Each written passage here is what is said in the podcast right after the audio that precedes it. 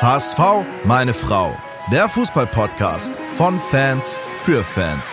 Mit Gato, Bones, Kai und Muchel von Abschlag. Jede Woche neu. Präsentiert bei Radio Energy.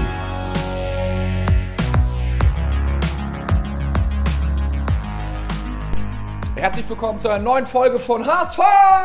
Meine Frau! Wir sind äh, heute fast in Top-Besetzung. Erstmal ist Muchel da. Moin.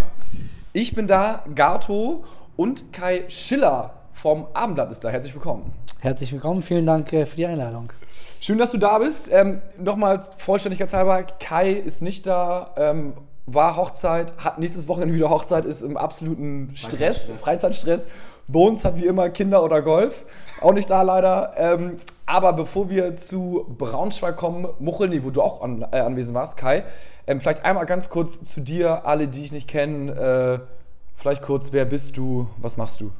Ich bin Kai, ich war gerade überrascht bei der Einstiegs, äh, dass, dass ich äh, auf einer Hochzeit bin oder sowas, aber Nee, der andere Kai. der andere Kai, Gott sei Dank. wir sonst, äh, Du, so, gestalkt haben wir dich nicht. Genau, wäre überraschend für mich, weil ich davon noch nichts wusste. Nee, genau, ich bin Kai, äh, Kai Schiller äh, vom Abendblatt.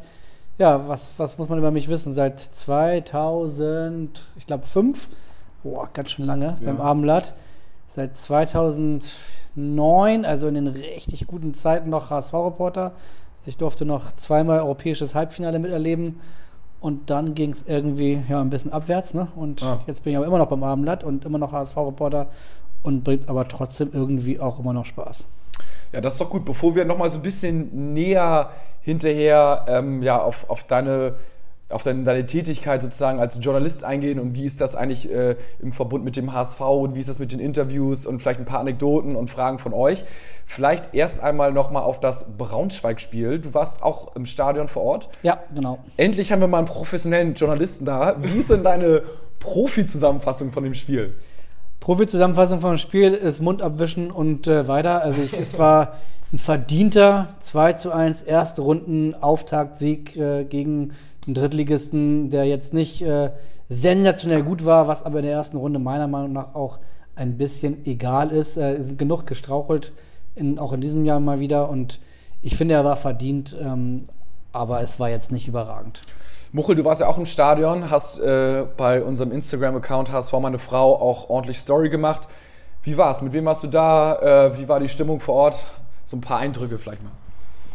Äh, ja, wie war es vor Ort? Wie überhaupt? Ähm, ich hatte Glück, dass mein Nachbar, der Braunschweig-Fan ist, äh, über sein Mitgliedsvorverkaufsrecht Ah, ähm, äh, uns äh, Karten besorgen konnte und ähm, wir ebenfalls noch ein paar Braunschweiger Kollegen haben, die dann noch zwei weitere Karten besorgt haben. Dementsprechend waren wir halt super ausgestattet und hatten Glück, irgendwie ähm, an, an Tickets zu kommen. Ähm, wir waren aber nicht die einzigen, wie wir irgendwie auch schnell festgestellt haben. Es waren doch echt einige HSVer, die den Weg nach Braunschweig gemacht haben und ähm, zum Schluss auch, als es natürlich 2-1 für uns stand, auch ordentlich Stimmung gemacht haben. Kann ich bezeugen, sehr lautstark. Ich Ja. war überrascht, dass da so viele Hamburger waren. War, fand ich auch, war, war echt ganz geil. Ich habe versucht, noch in den Gästeblock einmal reinzukommen. Äh, da hat der Ordner irgendwie nicht so einen Bock drauf gehabt. Äh, auch verständlich jetzt bei den, den ganzen Richtlinien, da wollten sie natürlich nichts anbrennen lassen. Ähm, ansonsten ja, äh, ich, ich liebe ja, ich hatte es in meiner Story auch gepostet, ich liebe ja diese alten Stadien äh, mit Flutlichtmasten, so, das ist irgendwie immer so, ist so mein Ding, das, das finde ich geil und ähm, ja, das ist in Braunschweig natürlich auch so. Ich fand, ähm, dafür, dass man jetzt so lange ohne Fans sich Spiele angeschaut hat, fand ich es ganz geil. Endlich mal wieder so ein bisschen Stimmung, auch gerade weil es irgendwie Pokal war und es natürlich um was ging, irgendwie Einzug in die Absolut. zweite Runde, K.O.-Phase. So, das, äh, das schockt dann schon immer und ich finde, die Braunschweiger haben auch gut Stimmung gemacht. Natürlich mussten wir uns einiges anhören, irgendwie. Ähm, mit den roten Hurensöhnen, was natürlich in Anlehnung an, an ihre äh, gehassten Hannoveraner eigentlich äh, gedacht war. Aber da wir ja gestern mit den neuen Trikots aufgelaufen sind in Rot, äh, passte das natürlich für die Braunschweiger Fans äh, wie die Faust aufs Auge. Und ähm, ja, war, ich fand auch, das Spiel war, war okay. Wir sind ähm, ja auch verdient in die zweite Runde. Ähm, trotzdem fand ich, war es immer echt schwierig, so irgendwie die Konter, mir ist echt das Herz immer in die Hose gerutscht. So. Besonders in der ersten Halbzeit, ne? Ja. Am Ende der ersten Halbzeit. So, da merkt man dann schon den Spielstil von, von Walter so. Ähm, also gegen Mannschaften, die deutlich besser kontern können. Eieiei, da fängst du aber schon ein, zwei Buden und äh, ja, Sag mal vielleicht ähm, bei euch, also das Spiel, ja, ich würde mal sagen, Haken dran, ne? Hast du auch schon gesagt, eben so ein bisschen Kai. So personell bei euch beiden, was würdest du sagen, irgendwie ein paar Spieler, die euch positiv aufgefallen sind, ein paar Spieler, die euch negativ aufgefallen sind. Ähm, Gab es welche? Also positiv definitiv äh, zwei, nämlich äh, am, am besten hat mir Jan Jamra gefallen, hat äh, wirklich auch genau diesen Tim Walter Fußball, den er ja sehen will, gespielt, ist immer reingedribbelt, hat Räume geschaffen, ähm, hat das wirklich gut gemacht. Jetzt nicht nur, weil er ein Tor geschossen hat, hat er ja auch noch vorher eine große Chance sich rausgespielt. Der hat mir eigentlich bis auf ein, zwei Wackler fast das ganze Spiel über sehr gut gefallen. Ähm, ich fand auch Schonlau äh, richtig gut. Der gefällt mir ohnehin schon die ganze Zeit richtig gut. Also ich würde jetzt schon fast sagen, guter Einkauf, auch wenn das noch ein bisschen früh ist, aber ähm, auch der ganz klassischer Tim Walder-Spieler, kann Fußball spielen, kann hinten rausspielen, hat trotzdem irgendwie kerniges Zweikampfverhalten. Also der hat auch so eine Souveränität, ne? Also dass der echt so absolut. mit so einer Entspannung und Lockerheit da hinten drin steht, gefällt mir auch echt gut, ja. Ja, bei den beiden würde ich es bei positiv dann aber auch belassen. Ähm, also der Rest, äh, da war jetzt kein Ausreißer, wo ich äh, eine Bildnote 6 oder sowas. Ähm, aber so richtig gut war dann sonst eigentlich keiner mehr. Also Glatzl hat ein Tor geschossen, das soll er ja auch aus einer Terodde-Position. Ansonsten, das war alles so okay. Der wirkt aber manchmal auch echt unglücklich, ne? Also ich finde, manchmal ist er mir zu ballverliebt und versucht er irgendwie noch zu sehr zu dribbeln, anstatt irgendwie mal abzugeben. Also das, ich was ich, ich du, du bist nicht so ein Glatzel-Fan, ne? Ich muss sagen, ich finde Glatzel, ich bin irgendwie relativ großer Fan von ihm, muss sagen, irgendwie macht er seine Buden so und ich finde auch, man, man, kann, man kann ihm beim Fußballspielen zugucken. Also er ist jetzt nicht nur im 16er, also ich, ich muss sagen, ja. ich, ich finde ihn gut. Also ich bin zum Beispiel eher enttäuscht von Winsheimer, ähm, da habe ich mir viel mehr erhofft und ich fand gestern zum Beispiel auch so, ja, also Rohr war okay, ähm, hat so eine, ich glaube, das hast du geschrieben in deiner Einzelkritik, eine grundsolide Leistung gebracht. Ähm, ich, ja, also ich, ich, zum, ich zum Beispiel würde Haier einfach, hätte ich, hätte ich ja lieber als Rohr gesehen, aber fand es okay, dass er ihm die Chance gegeben hat. Und Ken Zombie, aber ich glaube, bei Ken Zombie ist jetzt so ein bisschen so der Spieler, wo ganz viele Fans sagen so, das ist der neue Jung. Ja, genau. Irgendwie nicht alle nicht zufrieden, obwohl er teilweise gar nicht so schlecht spielt. Aber diese paar Aktionen, äh, die er dann verstolpert, weil er dann irgendwie keinen Touch am Fuß hat, die pickt man sich dann raus. Aber ich, ich bin noch auf dem Zug drauf, dass ich auch sage, nee, Ken Zombie hätte ich gerne nicht drin, aber noch funktioniert es ja, muss ich sagen. Ich fand Kittel war, fand ich, hat mir auch nicht so gut gefallen. Also, da nee, war nicht sein ja, Tag. Nee. Ja. So, und, ähm, und Reis, also ich finde, der ist ja immer mit mega Einsatz dabei. So, das kann man ihm einfach nicht absprechen. Aber er wirkte gestern auch nicht so glücklich wie jetzt irgendwie, weiß nicht, so gegen Dresden, fand ich, hat er ein deutlich besseres Spiel irgendwie hingelegt. Ja, würde ich auch Und beim Aufwärmen war ich irgendwie, äh, hatte ich ihn gesehen, wie er da die Dinger irgendwie vom 16er in den Winkel gezimmert hat. Und dachte ich so, oh geil, der Reis, der ist heute gut drauf. Das hat er dann nachher im Spiel nicht mehr ganz so äh, rübergebracht, aber ja, ja, Ken Zombie, das, den werden wir auf jeden Fall mal im Auge behalten. Ähm, ich glaube auch, das könnte so ein neuer, äh, ja, neuer Hassspieler bei einigen werden. ja. Tatsächlich. Ähm, Irgendjemand braucht man ja, ne? Ich meine, wenn jetzt so Aaron Hunt weg ist und Gideon Jung und so, man muss ja irgendwie, wenn man verliert, irgendjemand muss ja schuld sein, aber ja, der Arme. Und äh, hier äh, Dan Snackroy schreibt uns bei Instagram, ähm, die Stärke von Jamra auf rechts ermöglicht den Millionenverkauf von Wagnumann. Ja, das ist tatsächlich eine interessante Frage, weil ähm, irgendwie Wagnermann ist ja natürlich normalerweise total gesetzt, so. Ja. Und wie will man den jetzt da einbauen? Ne? Ja. Also genau die gleiche, eine ähnliche Frage habe ich äh, dem Trainer auch gestern auf der Pressekonferenz gestellt, weil und er hat auch gesagt, er bleibt jetzt, also die Viererkette, da ist er voll von überzeugt. Wie hat er sie genannt? Die Back Four. und äh, hat mir gut gefallen. Ähm, also so, so ganz bald sehe ich Wagnermann nicht in der Mannschaft. Ähm, on the long run glaube ich schon, dass, dass Wagnermann hat, egal, auf, der kann ja rechts spielen, kann links spielen, ja. kann auch ehrlicherweise noch eine Position weiter vorne spielen. Wenn er denn nicht geht bis zum 31. August, wird er schon seinen Weg in die Mannschaft finden. Mhm. Dafür ist er einfach zu gut. Mhm. Bis wann hat er eigentlich Vertrag? Ähm, also hier, guck mal, bis, wow, ich habe es gerade selber gegoogelt und überraschend schnell gefunden, bis bis äh, 24. Also ich sag mal so, der könnte ja selbst nächstes Jahr noch gut verkauft werden. Das ne? Schöne bei Wagnermann ist ja, dass der will eigentlich gar nicht wirklich weg. Also ähm, ah. und so Ausland, äh, da hat er noch großen Respekt vor.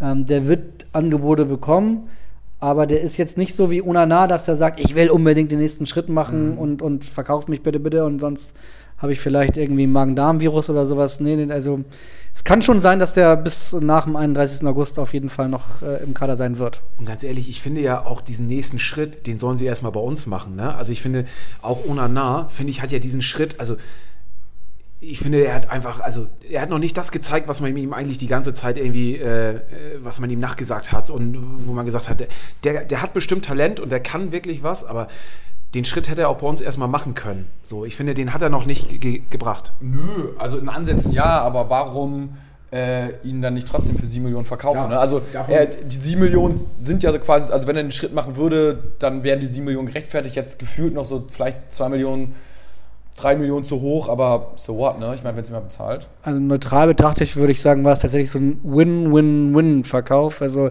für Onana ist das sicherlich nicht schlecht. In Frankreich beim Champions League ja. Club, beim Meister, da sich irgendwie versuchen durchzusetzen. Lil kriegt wirklich ein überragendes Talent, aber ich gebe dir trotzdem recht, den, den, den richtigen Schritt, dass er gezeigt hat, er ist mehr als ein Talent, hat er jetzt noch nicht gebracht in Hamburg, aber alle sind sich beim HSV sehr sicher, dass er das äh, bringen wird. Und ähm, es gibt da viele auch, die sagen, der wird in zwei, drei Jahren für 30 Millionen nach England gehen. Ähm, aber das muss er jetzt dann auch erstmal zeigen. Also mal schauen. Ja, finde ich aber okay.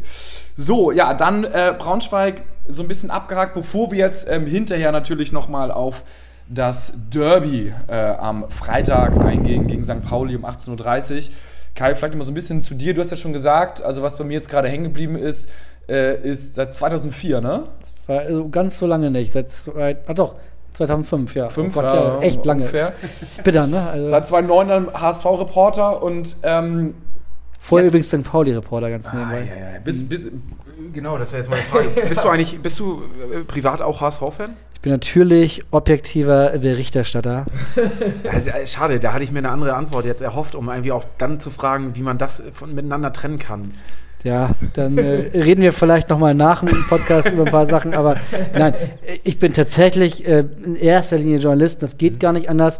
Und trotzdem ist es natürlich so, dass äh, ich würde jetzt mal vermuten, dass die meisten HSV-Journalisten auch sich freuen, wenn der HSV gewinnt und äh, irgendwie ein HSV jetzt haben. Bei mir ist es auch so, dass ich klassisch bin mit Papa ins Stadion gegangen und so und dann äh, mit sechs Jahren ja natürlich und so. Aber über die Jahre wird man dann auch ein bisschen äh, wie soll ich sagen, abgestumpft, äh, wenn man äh, den, sozusagen den Blick hinter die Kulissen hat. Und äh, das ist schon so, dass nach dem Spiel man als allererstes an die Zeitung denkt, was da jetzt, was man jetzt da reinschreiben muss und wie die Geschichte geht und sowas.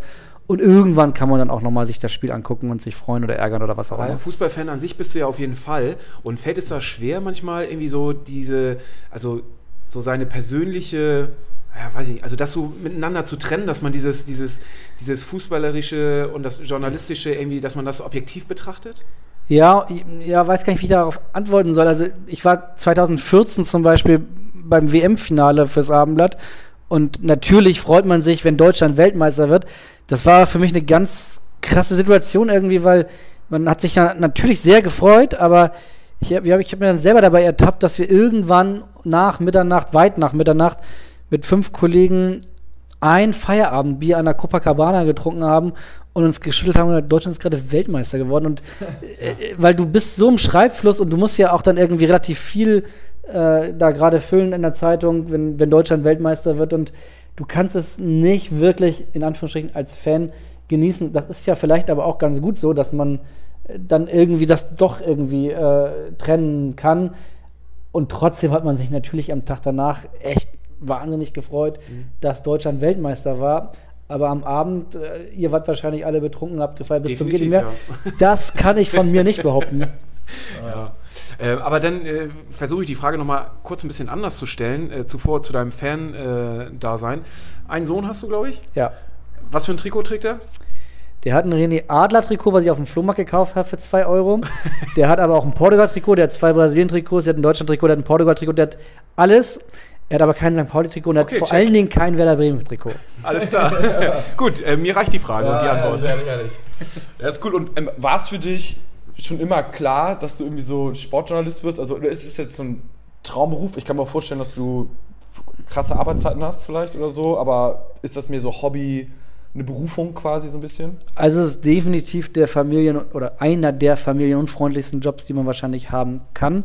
Ähm, und trotzdem ist es ein Traumberuf, genauso wie es aber auch ein in Anführungsstrichen normaler Beruf ist. Also äh, man stellt sich immer so vor, dass man, oder ich weiß nicht, wie man sich das vorstellt, aber viele denken das, wenn man auf einer Party darüber redet, dass man, ja, cool, du bist bei den Spielern und beim, beim Spiel und so.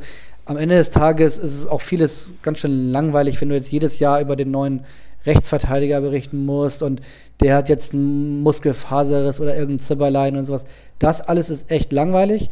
Was super spannend ist, ist, dass Fußball ist das Feld, wo du alle Sachen drauf transportieren kannst. Also du kannst über alle gesellschaftlichen Dinge, die es gibt, so äh, schreiben und berichten, weil immer der Fußball äh, da mit verbunden ist. Also sei es jetzt irgendwie, keine Ahnung, die Flüchtlingskrise, dann kommt Bakary Jatta um die Ecke. Sei es äh, die nächste Bundestagswahl, habe ich mal mit Jens Totten ein Interview über NPD und Parteien und so weiter gemacht. Sei es die nächste Hamburg-Wahl, haben wir mal einen Podcast aufgenommen mit Bernd Hoffmann und Uke Göttlich, die nur über Politik gesprochen haben. Und, und, und. Du kannst jedes gesellschaftliche Thema irgendwie auf den Fußball transportieren und das ist cool. Du hast ja jetzt schon einiges erlebt äh, oder einige Funktionäre, Spieler, Trainer. Ähm, kennst du eigentlich mehr oder weniger alle, weil du irgendwann mal mit jedem ein Interview geführt hast? Oder gibt es noch jemand, der fast näher dran ist als du? Naja, die Kollegen von den anderen Zeitungen würde ich mal sagen, die sind auch alle nah dran. Ich kenne wahrscheinlich schon alle Trainer, oder nicht wahrscheinlich, sondern mit Sicherheit, alle Trainer und Funktionäre seit dann eben 2009 und hatte mit allen auch irgendwann mal Interviews, mit dem einen mehr, mit dem anderen weniger. Ähm, bei den Spielern ist das ein bisschen anders. Da war schon früher, früher so, dass auch mal, mal einen Kaffee getrunken, äh, trinken gegangen ist und abends äh, Abendessen oder irgendwie sowas sich mit äh, dauernd mit WhatsApp oder damals SMS ausgetauscht hat. Das alles ist äh, viel, viel weniger geworden. Viel, viel weniger, leider. Also das Kontakte zu den Spielern sind echt beschränkt. Es ist immer oder fast immer äh, einer aus der Presseabteilung vom HSV dabei, wenn man mit denen spricht. Es gibt immer noch ein paar, mit denen man zumindest mal schreiben kann und so oder telefonieren. Das ist aber wirklich wenig geworden. Krass. Also alles so ein bisschen, ja, nicht professionalisiert. Also auf der einen Seite ja, aber auch so ein bisschen ähm, ja, schwieriger gemacht, dass man mal so hintenrum was rauskriegt oder so ein paar Eskapaden provoziert, obwohl Schollitz zum Beispiel bei uns auch war äh, und meinte, dass es eigentlich mega geil war früher und äh, da sind halt Sachen passiert, die man nie geschrieben hat, so auch aus Respekt, aber da hatte HSV wahrscheinlich doch ein bisschen Schiss, dass dann das ein oder andere Mal da so vielleicht beim zweiten Bier rauskommt oder so. Ja, also ich glaube, wenn ihr mit jemandem von der Presseabteilung hier sprechen würdet, die auch alle völlig in Ordnung und nett sind und wir haben echt ein gutes kollegiales äh, Miteinander, würde ich sagen, dann, äh, dann ist das natürlich für sie eine gewisse Art der Professionalisierung, wie du schon richtig gesagt hast. Wir als Journalisten sehen das natürlich ein bisschen anders. Ich glaube immer, wenn du einen guten, einen guten Draht zu einem hast, dann dann, dann, dann bewertest du den vielleicht automatisch, ohne dass du das willst, auch nochmal ganz anders, weil du willst dem ja nicht medial in Anführungsstrichen in die Fresse hauen, Entschuldigung, ja, der Ausdruck, ah. wenn, wenn du ähm, mit dem halt ab und zu sprichst und dich austauschst, du würdest ihn nicht schützen, insofern, als dass, wenn er schlecht spielt zum Beispiel, dass du sagst, der hat jetzt aber super gespielt, das nicht, aber ich glaube, dass als Spieler, als Verantwortlicher es immer gut ist, einen guten Draht zu haben, das wird dir aber nicht helfen, dass man bei einer schlechten Geschichte, dass die da nicht in der Zeitung stehen wird. Hast du ein paar ähm, Spieler oder Funktionäre, wo du sagst, ey, top, so schade, dass sie nicht länger da geblieben sind und vielleicht auch ein paar, hui, gut, dass die weg sind? Ja, da gibt es bei beiden immer viele. Ähm, also bei Trainern, also die fast, also nicht alle, aber die meisten waren echt immer sehr nett. Ähm, besonders schade fand ich, dass Bruno Labbadia äh, echt schnell weg wieder war. Dann, was heißt, so schnell war er gar nicht weg. Ich habe es überhaupt nicht verstanden, dass er weg äh, ja. musste. Ähm, der war so ein Trainer, wie soll ich sagen, der alten Schule, der hat überhaupt keine Zeitung und uns auch nicht in irgendeiner Art und Weise bevorteilt über, gegenüber einer anderen. Aber der war immer extrem korrekt, nett, ähm, höflich und auch in seinen Antworten ähm, gut. Mit dem haben wir, mal, haben wir mal ein Interview gemacht. Alles außer Fußball, eine Stunde. Das hat mega Spaß gebracht. Haben über Netflix-Serien geredet, über seine Kindheit, äh, wie er aufgewachsen ist und so weiter. Das hat, war, hat total Spaß gebracht. Ja, der war dann irgendwie weg, obwohl er Erfolg hatte. Ähm, das hätte ich anders gemacht als HSV-Stelle. Aber auch so bei den letzten Trainern, Hannes Wolf zum Beispiel, habe ich mich echt sehr, sehr gut verstanden. Habe den auch noch mal in, in, Dortmund besucht und haben einen Kaffee getrunken und so. Das hat dem jetzt nicht geholfen. Ähm, Ja, Hannes Wolf habe ich eine lustige Anekdote. Ich weiß nicht, ob ich die schon mal erzählt habe. Ich auch nicht. Aber ich bin gespannt. ähm, wir waren, äh, wir haben mit Abschlag mal auf der, ähm, auf der Küchen, bei dieser Küchenparty vom HSV Mhm. im Elysée gespielt. Und dann sind wir danach durch die, durch die Küche, durften dann auch da, habe ich erzählt, oder? Ja, ja, ja, Oder ich ja. weiß aber nicht, ob es im Mir aber nicht. Im Podcast Ja, erzähl, erzähl, auf, ähm, und sind dann irgendwie so durch die, durch die Küche ge geschlendert und dann kam so ein junger Bursche auf uns zu und, und, und, und sprach uns an und meinte, Mensch, ja, und mein Hamburg liebe ich sehr für einen tollen Song und ich habe auch die CD zu Hause und habe ich mir geholt und höre ich immer so äh, auf dem Weg äh, zum Stadion und so und wir, ja, vielen Dank und ähm, dann ist der junge Typ irgendwie weggegangen und äh, ich stand da mit Sven, unserem Schlagzeuger, und wir haben uns angeguckt und dann beide so, wer war das? Und Sven so, ja, keine Ahnung, es war auf jeden Fall ein HSV, das muss ein Spieler gewesen sein. Ich so, ja, keine Ahnung, also ich, eigentlich dachte ich immer, ich kenne alle Spieler so. Und dann sind wir irgendwie auf hsv.de gegangen, haben uns das Team angeschaut und haben ihn einfach nicht gefunden. So, und dann, der, der muss das vielleicht jemand aus dem Trainerstab gewesen sein, Trainer angeschaut, ah, es war Hannes Wolf. Also es war echt so, wir haben ihn einfach nicht erkannt. Der spricht zum einen sehr für Hannes Wolf, aber nicht so richtig für euch, ne, dass Nee. ihr den Cheftrainer nicht Tatsächlich, also wir waren, äh, wir, wir haben echt gelacht danach, ne? so dass der, der Cheftrainer uns irgendwie sagt, dass er den Song geil findet und auf dem Weg ins Stadion hört und äh, wir wussten nicht, dass er der Cheftrainer war. Ich, ich, ich musste im Nachhinein, ich werde ich nochmal recherchieren, wie lange er da schon bei uns Trainer war oder auch nicht. Ähm, dass, äh, dass es vielleicht, ja, vielleicht war er noch gar nicht so lange bei uns Trainer. Ist ja Insgesamt war er auch nicht so ganz lange überhaupt Genau. Trainer, aber das ist ja meistens dann. ja, aber waren so. auf jeden Fall sehr sympathisch, muss ich auch sagen. Ähm, Und fachlich top. Also äh, der kann dir echt viel über Fußball erzählen. Ähm, also Respekt. Aber ich glaube, ich glaube manchmal, äh, oder jetzt auch gerade mit, mit Tune, das haben wir ja in den letzten Folgen auch immer mal wieder gehabt, ich glaube, dass ma- manchmal die Trainer, die fachlich äh, wirklich top sind, dass die ähm, beim, beim HSV irgendwie, ähm, dass das einfach nicht matcht. Dass es einfach, dass sie zu, zu fachlich zu gut sind und irgendwie für die Spieler teilweise eine Nummer zu. Das ist auch ein interessanter Erklärungsansatz, warum es beim HSV in den letzten zehn Jahren noch nicht so geklappt hat, weil die Trainer fachlich zu gut waren. Ja. Vielleicht, vielleicht, Vielleicht, ist, das, ist das das Rätselslösung. Ja, gut, da hätten wir das doch auch geklärt, oder? brauchen mehr einfache Trainer. Trainer von der Straße.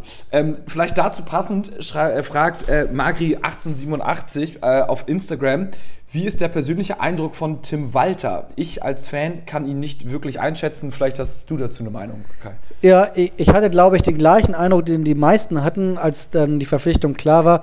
Boah, okay, Tim Walter, der ist mega selbstbewusst, vielleicht arrogant. Äh, Stuttgart war jetzt auch nicht das größte Erfolgskapitel. Das war auf jeden Fall mein erster Eindruck. Ich war dann, während er seine Vorstellrunde hatte und hier angefangen hat, war ich bei der EM und deswegen habe ich das alles nicht mitgemacht. Und meinen ersten richtigen Eindruck, ich bin jetzt seit, glaube zwei oder drei Wochen wieder im, wieder, wieder im, im Job sozusagen, aber mein richtiger erster Eindruck war dann letzte Woche hatten wir ihn im Podcast äh, äh, bei uns in der Redaktion und da war eine Stunde und haben auch danach noch ein bisschen auf der Dachterrasse uns unterhalten und ich fand ihn sehr sympathisch auf jeden Fall. Selbstbewusst ist er trotzdem, also das, äh, das würde ich immer noch so sagen, aber nicht arrogant. Und äh, wir haben auch über diese Schublade gesprochen, in der er drin ist, in dieser Arroganz-Selbstbewusstsein-Schublade. Und das weiß er auch selbst, dass er da drin ist, findet er doof. Aber im Endeffekt sagt er auch, äh, ja, was soll ich machen? Also da bin ich halt drin und ist halt halt so. Ähm, er wird ein selbstbewusster Trainer bleiben, aber ich bin gespannt. Also ist ein spannender Trainer auf jeden Fall. Definitiv. Ich bin auch positiv überrascht. Also ähm, ich habe ihn jetzt auch schon zwei, zweimal kennengelernt und mit ihm gesprochen und, Und äh, gesungen. Und, ges Ja, ja, und gesungen tatsächlich. er euren Song cool findet, bist du positiv überrascht. Noch Ja, ja, genau, okay, check. Ich bin, ich bin befangen. Aber nein, ähm, wir hatten ihn jetzt ähm, vor der Mitgliederversammlung, wo wir mit Abschlag gespielt haben, standen wir auf dem Parkplatz und wirklich auf der, auf dem, komplett auf der anderen Seite vom Parkplatz. Und ähm, er, er parkte auf der anderen Seite vom Parkplatz und, und sah uns irgendwie mit unseren Instrumenten da stehen und winkte so rüber. Wir kurz zurückgewunken. Ja, und äh, dann stratzte er los und kam zu uns rüber und hat mit uns gequatscht. Und das Und da habt ihr euch danach angeguckt und gesagt, wer ist eigentlich dieser äh, junge Spieler, dieser Nee, alte nee, Spieler? nee, nee, den haben wir jetzt, also Tim Walter, den haben wir jetzt auf dem Zettel. Also ähm, das mit Hannes Wolf, das passiert uns nicht nochmal so. Ähm, nee, aber ich fand auch, dass, also in, in den irgendwie fünf Minuten, mit denen wir ihn da gequatscht haben, hätte er nicht machen müssen. So fand ich aber trotzdem echt sympathisch und äh, auch äh, wie er so mit uns gesprochen hat und was er so von sich gegeben hat und äh, wie äh, er mit uns kommuniziert, so finde ich alles äh, hat irgendwie Hand und Fuß und ich finde auch seine, seine, seine Denkweise, dass er dieses, ähm, dass er, also klar äh, hatte ich das Gefühl, dass er unsere Musik tatsächlich auch mag, aber auch, dass er das den Spielern irgendwie mitgeben will und das einfach auch als Identifizierung mit dem, mit dem Verein irgendwie sieht und dass die Spieler irgendwie davon was mitbekommen, was passiert eigentlich drumherum. Dass er einer ist, der, der diese Pille irgendwie ähm, gerade irgendwie geschluckt hat und das irgendwie auch ganz wichtig findet, das als, als Einheit mit der Mannschaft irgendwie äh, und der Fanszene und dem Verein irgendwie Einklang zu bringen. Das finde ich irgendwie, finde ich einen ganz coolen Ansatz, finde ich ganz, ganz, ganz, ganz gut. Und ähm, dementsprechend, ja, bin ich bis jetzt irgendwie positiv überrascht von ihm und, und freue mich, wenn er mal ein bisschen länger bleibt. Und ich finde auch den Fußball, den er spielt, auch ganz attraktiv. Das muss ich auch dazu sagen. Total attraktiv. Ähm, also wirklich total attraktiv und ganz anders als das, was man sonst äh, so kennt und gesehen hat. Ich bin halt gespannt, wie das sein wird, wenn das dann auch mal, und so wird es sein, auch mal nach hinten losgeht, dass man mal ein Spiel 3-0 verliert, weil äh, zwei Konter und dann kommt am Ende noch der dritte oder sowas. Zum einen bin ich gespannt, wie er dann reagiert, weil mhm. das, diese Situation hat er eigentlich hier in Hamburg noch nicht. Äh, mhm. Äh, okay, 1-1 gegen Dresden ist jetzt nicht super toll, aber ist auch kein Beinbruch, muss man mal sagen. Und ähm, das bin ich nochmal gespannt, wie er, wie er dann so sein wird, wenn es mal nicht gut läuft. Und auch, ob dieser Fußball, der wirklich ganz anders ist, als was man bislang gesehen hat, ob der nicht doch auch irgendwann ausrechenbar ist. Er selbst sagt nein, der sei nicht ausrechenbar, weil die ja wirklich immer ziemlich wild durcheinander laufen und so. Da ist schon ein Plan dahinter, aber man könnte diesen, diesen Fußball, den er spielen lässt, nicht so ausrechnen, wie man das vielleicht bei anderen kann. Mal gucken. Dann jetzt gerade da, wo du sagtest, irgendwie, dass, dass, äh, dass man jetzt mal schaut, wie er damit umgeht, wenn er die ersten Spiele verliert. Ist das so eine Sache, wo, wo man als Journalist auch so ein bisschen drauf wartet, dass man irgendwie da ähm, also es ist, wird ja in Hamburg häufig, in Hamburg den, ähm, der Medienstadt irgendwie nachgesagt, dass hier die Presse besonders äh, in Anführungsstrichen aggressiv ist und äh, viel ähm, ähm, ja, durch die Presse gesteuert ist, dass äh, die Presse irgendwie ähm, ja, immer ihren Teil dazu beiträgt, dass hier äh, viel Unruhe herrscht. Ähm, ist das so eine Sache, wo du glaubst, dass, dass einige schon darauf warten, dass, dass es hier irgendwie, dass es wieder dieses typische HSV ähm, Phänomen ist, dass es irgendwie nicht läuft, dass, dass man sich wieder gegenseitig zerfleischt, dass der Trainer wieder entlassen wird und der nächste in den Startlöchern steht? Oder bist du als Journalist, wo du sagst, oh, eigentlich bin ich ganz froh darüber, wenn es hier eigentlich mal in Anführungsstrichen ein bisschen ruhiger ist und äh, man sich auf, auf den Fußball konzentrieren kann und nicht auf diese Nebenkriegsschauplätze? Also guten Gewissens kann ich sagen, dass, ich, äh, dass da, glaube ich, keiner drauf wartet, also kein Journalist drauf wartet, dass es jetzt irgendwie unruhig wird und und äh, dass man dann raufhauen kann oder sowas. Ich persönlich, aber ist auch vielleicht klar, dass ich das sage als Journalist, halte das ohnehin für ein bisschen äh, für eine Mehr, dass, äh, dass Hamburg als Medienstadt ein so krasses Umfeld im Vergleich zu vielen anderen sei. Ich glaube, eher muss man sich fragen, ob das vielleicht alles zu kuschelig hier war oder ist. Also, dass es jetzt am, an, an der Medienstadt Hamburg liegt, dass der HSV äh, sonst wie viele Millionen seit, keine Ahnung, 2014 oder so äh, verbrannt hat und dann abgestiegen ist und nicht wieder aufgestiegen ist halte ich für ein Gerücht. Also ich würde eher sagen, der HSV wurde teilweise zu gut, äh, ist zu gut in den Medien bei weggekommen, als es tatsächlich war am Ende des Tages. Ja, also ich glaube, da, darüber kann man sehr, sehr viel diskutieren. So gefühlt, meine Meinung ist nur ganz, ganz kurz dazu, dass ich schon glaube, dass äh, einfach der HSV ja mega Prestige hat so oder prestigeträchtig ist und deswegen halt auch ganz viele so nach Macht streben, um einfach halt so an der Spitze zu sein, die jetzt nicht unbedingt fachlich vielleicht die Besten sind und nicht nur das Beste vielleicht den HSV wollen. Aber hat ja nicht so viel mit den Medien zu tun. Das würde würd ich genau. alles unterschreiben.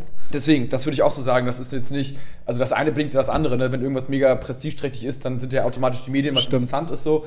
Aber das ist jetzt auch nicht Schuld der Medien. Ich finde es ja eher positiv. Also zum Glück sind wir irgendwie HSV und nicht Sandhausen. Da interessiert es halt keinen so ungefähr, was da passiert. Aber die, die sprechen auch nicht von erster Liga und haben halt, ich weiß nicht, ob sie eine Historie haben, wahrscheinlich irgendwie, aber nicht so eine. Ja, haben die im Europapokal gespielt? Nee, wir aber. Achso, ja, ja, wir haben sowieso eine Story, ja. Aber dazu vielleicht, äh, ja. wir haben ja eine neue Rubrik, zwei, zwei ja. äh, kurze Fragen. Und wenn wir gerade über den Europapokal sprechen, habe ich mal äh, zwei kurze Fragen. Ich musste sie mir aufschreiben, weil sonst äh, sind sie in meinem Bimbus wieder weg. Ähm, wisst ihr, wer zuletzt als Zweitligist äh, in den UEFA Cup eingezogen ist? Ähm, über den DFB-Pokal? Hannover 96? Nee, aber nicht schlecht. Sie, sie haben es auch gepackt, aber ähm, Als Erstligist oder was? Nee, Alemannia Aachen? Alemannia Aachen. Stark, ja. Bin 2004. ganz schlau drauf. Ja. Ja, das, das weiß ich nicht. Sie haben auf jeden Fall das Finale 2 zu 3 gegen Bremen verloren damals und Bremen ist deutscher Meister geworden und dadurch ist Alemannia Aachen äh, nachgerückt und hat tatsächlich auch ähm, die erste Runde überstanden und ist bis, glaube ich, in die Qualifikation bekommen. Also die sind gar nicht so, äh, sind nicht sofort wieder rausgeflogen, sondern haben äh, ein paar Runden überstanden im UEFA Cup. Schöne Frage, schöne Frage. Und dann vielleicht nochmal als zweite Frage, ähm, wir haben ja gestern den Wechselfehler von Marc van Bommel, ähm, sensationell. Ähm, wisst ihr, wer den letzten Wechselfehler vor Marc van Bommel äh, durchgeführt hat? Mir fällt nur Otto Rehagel ein. Mit, den, mit Hani Ramsi und die, also der, die Ausländergeschichte. Ja, ja da- Das genau. war Der, 96, das gab aber danach noch jemanden. also davor war Christoph Daum und äh, Hese war davor mit Eintracht Frankfurt. Und jetzt ist die Frage, wer danach noch war. Es war im gleichen Jahr, wie Alemannia Aachen äh, in den UEFA Cup eingezogen ist. 2004. Boah, keine Ahnung. Äh, Ich passe auch. Okay, und jetzt wirklicher Fun Fact: Es war auch der VfL Wolfsburg. Es war auch in der ersten DFB-Pokalrunde gegen die Amateure vom 1. FC Köln. äh, 2004 und ähm, Wolfsburg hat 3-0 gewonnen und sie haben äh, Marvin, oh, den Namen habe ich jetzt vergessen, irgendwie ähm, eingewechselt und äh, der war aber noch gesperrt aus der DFB-Pokal-Saison davor und dementsprechend äh, wurde das Spiel auch am grünen Tisch ähm, für die Amateure aus Köln gewertet. Äh, Dumm gelaufen, Wolfsburg, ne? Ich würde sagen, da ist bei Wolfsburg auf jeden Fall, äh, sollten sie sich äh, für die nächsten Jahre da besser informieren und den Trainerstab, vielleicht stellen sie jemanden wir dafür ab. Einwechselcoach oder sowas? Einwechselcoach, ja. Dazu noch eine ganz kurze Empfehlung auf YouTube. Äh, gibt so eine Zusammenfassung von damals, wie Jörg Dahlmann es kommentiert, wie Hani Ramsi, mit ne? Hani Ramsi. Weltklasse. Und ich glaube, dafür hat auch Preise gewonnen. Also so geht so sechs, sieben Minuten. Guckt ihr das mal an. Irgendwie Kaiserslautern, Wechselfehler, Jörg Dahlmann irgendwie eingeben. Es ist wirklich äh, pures Spektakel.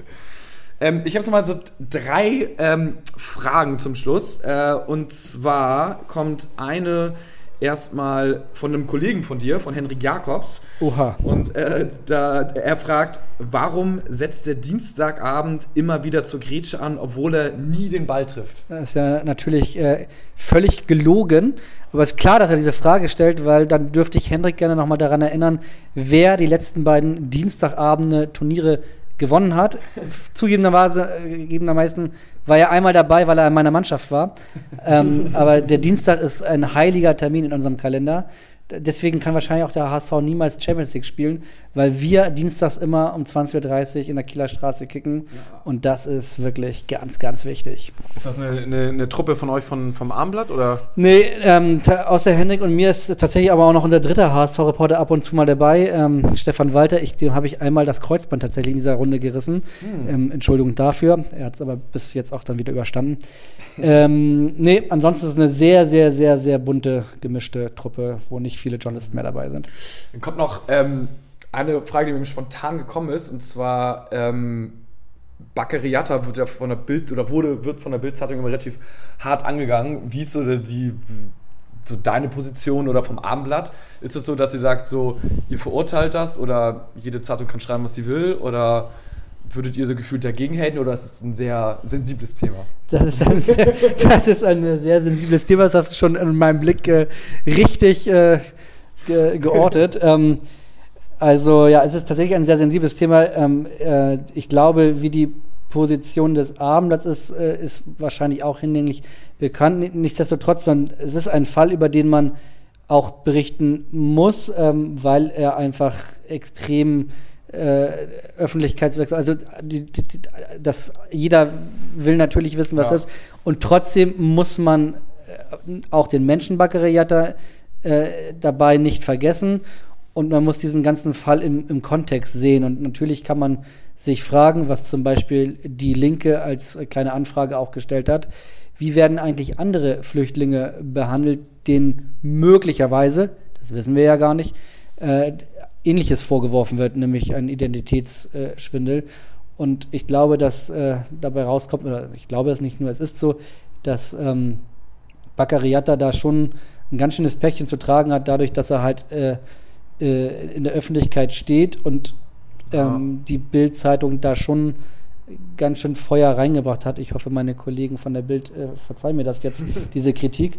Ähm, ja, das ist ein schwieriges Thema, über das man, glaube ich, bei einem längeren Bierrunde mal reden sollte, aber vielleicht nicht im Podcast. Ja, ja, ja. Also ich kann auf jeden Fall sagen, dass ich die Berichterstattung vom Abendblatt dazu wirklich positiv finde und auch wie ihr euch da positioniert. Ähm, ich glaube, das hat nicht nur, nicht nur bei mir, sondern auch bei vielen anderen Fans und auch in der aktiven Fanszene und äh, bei vielen HSVern wirklich, äh, also kommt das auch an und wird wirklich positiv gesehen und das hat das Abendblatt wirklich, äh, wirklich, ähm, ja, äh, gut dastehen lassen, finde ich. Da, das freut mich natürlich, wobei ich trotzdem sagen muss, ist, was mir wichtig ist, wir sind nicht sozusagen wir positioniert Nee. in dem Sinne, dass wir jetzt die Baccariata-Zeitung ist. Es ist schon wichtig, dass man, das ist wirklich wichtig, dass man alle Seiten beleuchtet. Mhm. Im Zweifel ist es aber immer noch so ähm, für den Angeklagten Mhm. und ähm, Baccariata hat gültige Ausweisdokumente und so weiter und auch das darf man nicht vergessen. Dann äh, vielleicht äh, nochmal so eine kleine Abschlussfrage von Niklas auf Instagram. Was sind deine kuriosesten HSV-Anekdoten? Und vielleicht dazu noch, ähm, ihr macht ja den, den HSV-Podcast äh, HSV, wir müssen reden. Vielleicht gibt es da auch äh, eben noch eine, zu, eine lustige Anekdote und äh, ja, würde vielleicht, hast du da was? Spielst du auf die Folge mit Abschlag an oder was? Nein, die Abschlagfolge ist natürlich sensationell, aber ähm, Die war hochprofessionell von A bis Z. ich glaube, das natürlich. war eine der ersten mit, ne? Das war nicht eine der ersten, es war die erste. Es war sogar die Unsere erste, ja. Premierengäste und äh, habt, wir hatten äh, die große Kunst, das große Kunstwerk, euch alle in unser, keine Ahnung, du warst ja dabei, Ja. drei Quadratmeter großes Es war Studio. sehr klein. es war sehr, klein, es war auf jeden sehr Fall klein. das kleinste Konzert wahrscheinlich, was ihr je gegeben habt. Ja, Oder? ja, ähm, jein, also doch, wir haben schon mal ein sehr kleines Konzert gegeben und zwar, ähm, damals gab es ein Theaterstück vom HSV äh, hinter euren Zäunen und äh, das war vom Thalia Theater. Und äh, da haben wir auf so einer ganz kleinen Bühne, die war, glaube ich, so groß wie dieser Tisch hier, äh, haben wir gestanden mit, mit sechs Leuten und haben da äh, live gespielt. Aber sie war trotzdem einen Ticken größer als euer Büro oder als der Aufnahmeraum. Jetzt habe ich versucht, Zeit zu schinden, äh, was mir auch fast ganz gut gelungen ist. Ich dachte auch so, wow, das ist eine relevante Info, die du gerade rausgehauen hast mit Talier, aber gut. Sehr nett von dir, dass du ihm ein bisschen Zeit gegeben hast. Ja, das, das Bittere ist, so richtig äh, äh, coole Anekdoten fallen mir so spontan gar nicht ein. Was mir einfällt, aber da ist es, habe ich jetzt eben in dieser ganzen Zeit überlegt, ob ich den Namen nennen sollte und bin jetzt, das ist so bitter, bitter, aber bin zum Schluss gekommen, den Namen nicht zu nennen, aber eine Anekdote, die mir einfällt, das, die ist aber auch schon echt lange her. Mal gucken, kann mal sel jeder selber überlegen, ob mir irgendwann der Name einfällt. Es gab auf jeden Fall einen, einen sehr begnadeten Stürmer, der aber nicht die beste Zeit beim HSV hatte.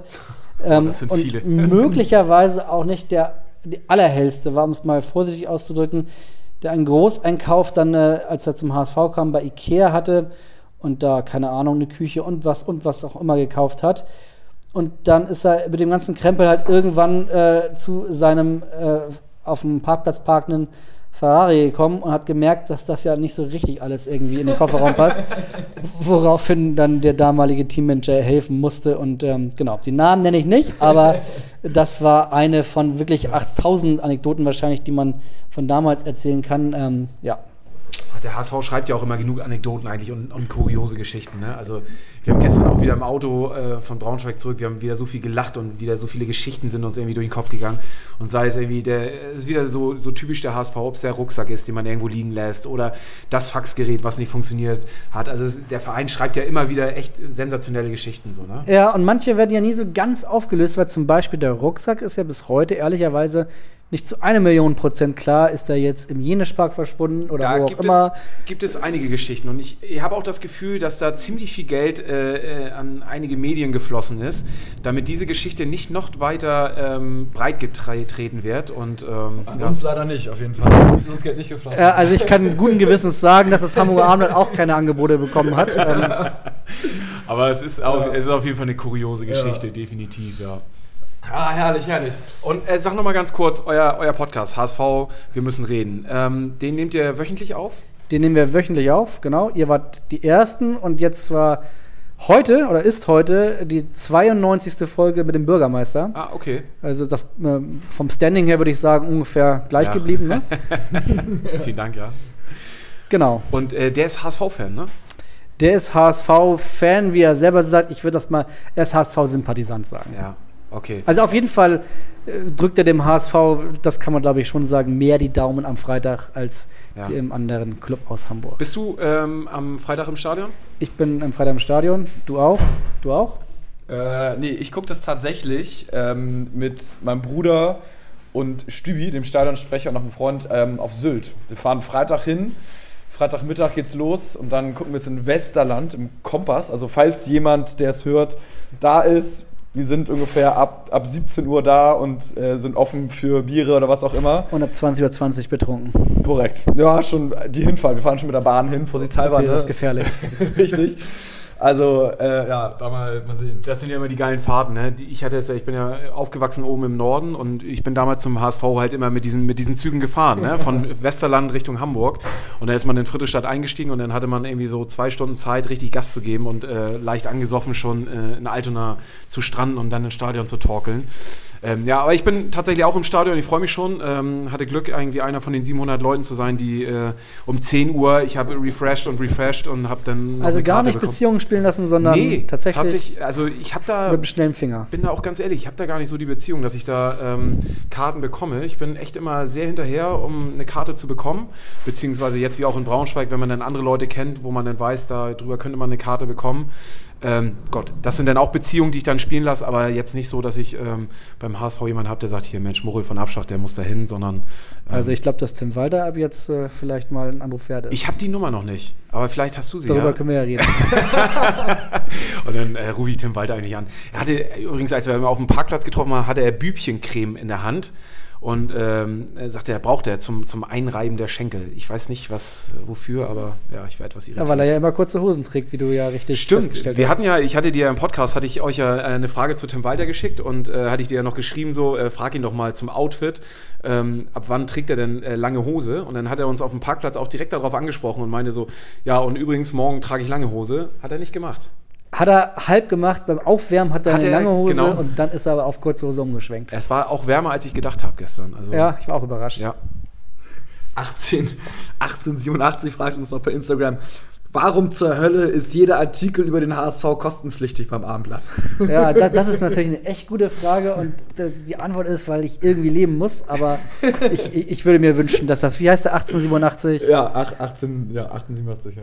ja, dass er dann vielleicht da auch seinen Beitrag zumacht. Ja, ich habe tatsächlich so ein Abo, ich, es gibt verschiedene, so 1,99 oder so, und dann kriegst du auf der App das irgendwie, ich, ich, ich blick da nicht durch, aber ich glaube, ich zahle irgendwie so eine Minisumme und kann die mir immer, immer reinziehen, ist auf jeden Ach, Fall. du bist dieser Abonnent, den wir haben, okay. ja, da- den einen, aber ich, ich habe immer nur gesehen, es gibt so fünf verschiedene, aber das eine kann ich auf jeden Fall empfehlen, dieses eins, oder keine Ahnung, was es ist. Wie ist denn euer Tipp jetzt gegen Pauli? Äh, Ich würde auch sagen, ähm, und nach dem werde ich echt schwer. Ähm, nach langem Nachdenken sage ich das, was ihr nicht hören wollt. Ich sage 1-1. Oh, oh. Mm, Ein Rauen durchs Rund. Ja, ich kann das verstehen, weil irgendwie St. Pauli ist auch äh, relativ gut in die Saison gestartet und ähm, ich glaube, wenn das Spiel ein bisschen später in der Saison gewesen wäre, dann glaube ich, wäre mehr Gas drin. Ich glaube, es ist jetzt so ein, äh, ähm, so ein bisschen Abtasten und keiner will jetzt gerade den, den, den ersten äh, Fehler machen und als erster mit, der, mit einer Niederlage irgendwie dastehen. So, deswegen ist ein 1-1 gar nicht so verkehrt, aber trotzdem, ich, ich hoffe auf einen ähm, 1-2 Auswärtssieg. Quote, was, was tippt ihr, was ist die Quote? Du musst noch einen Tipp abgeben. Ja, ich, ich tippe, ähm, hast recht, äh, auf jeden Fall auf HSV-Sieg 2-1. 2-1 ist, glaube ich, wird bei Tim Walter auch mal ein Standardtipp werden. So ein Gegentor kriegen wir immer, aber wir schießen noch. Also so, so mit zu Null ist immer schwierig. Also 2-1. Was glaubt ihr, was die, die Quote ähm, bei Tipico auf HSV-Sieg? Mm, 2,1. 2,35. Ist tatsächlich 2,3. Also ich würde sagen, so hoch wie noch nie, aber die kennen wahrscheinlich auch die Historie. Äh, die letzten Male haben uns eher schwer getan gegen Pauli und Pauli auch nicht schlecht gestartet jetzt. Also 2,3. Da liegt das Geld auf der Straße. Wenn man ein Handicap wettet, 4,3.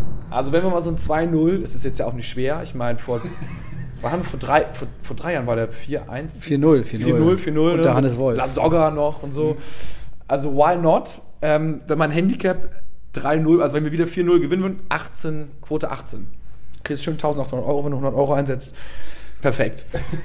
so, ach, herrlich, herrlich. Ja, ich würde mal sagen, ähm, Kurzes Update noch zur letzten Folge. Wir haben eine Insta Instagram-Frage gemacht. Über 70% waren für den HSV Weihnachtsfilm. Haben wir ja gefragt, ähm, wer, war, wer wäre mal für so einen schönen Weihnachtsfilm, Kai? Kannst du dir das vorstellen, so ein HSV Weihnachtsfilm à la Edeka mal so proz äh, produzieren lassen, so ein bisschen auf Emotions, so junge Kicker Hamburg. Ich muss ja ein Geständnis machen, ich bin Weihnachtsfetischist, deswegen äh, äh, alles, was mit Weihnachten zu tun hat, kommt bei mir ganz groß an. Ah, deswegen, bei mir auch, herrlich. Äh, also ab 1. Dezember steht mein Baum und ist auch die gesamte Wohnung schon geschmückt, deswegen würde ich da nichts gegen haben. Ja, perfekt, perfekt. Ja, cool, hat auf jeden Fall ähm, Spaß gemacht. Mochel, hast du noch irgendwie eine Frage, die du äh, dem Abendblatt Chef Sportreporter stellen willst oder hast du alles rausgelassen? Kritisieren, wenn, wenn denn jetzt im Jetzt, ne? Nee, ich bin äh, wunschlos glücklich. äh, ich, Dann bin ich auch glücklich. ja, nein, Herrlich, herrlich. Ja gut, dann vielen, vielen Dank und ähm, ja, dann wünschen wir, dass der HSV uns irgendwie aufsteigt. Du dann die erste Liga, mehr Spiele vielleicht auch in Deutschland, mal dann irgendwie zu Leipzig, Dortmund, Bayern fahren kannst. Wir als Fans wünschen das sowieso und ähm, dann vielleicht ja irgendwann mal bis bald. Auf jeden Fall nur der HSV. Ne? Vielen Dank, Jungs. ciao, ciao.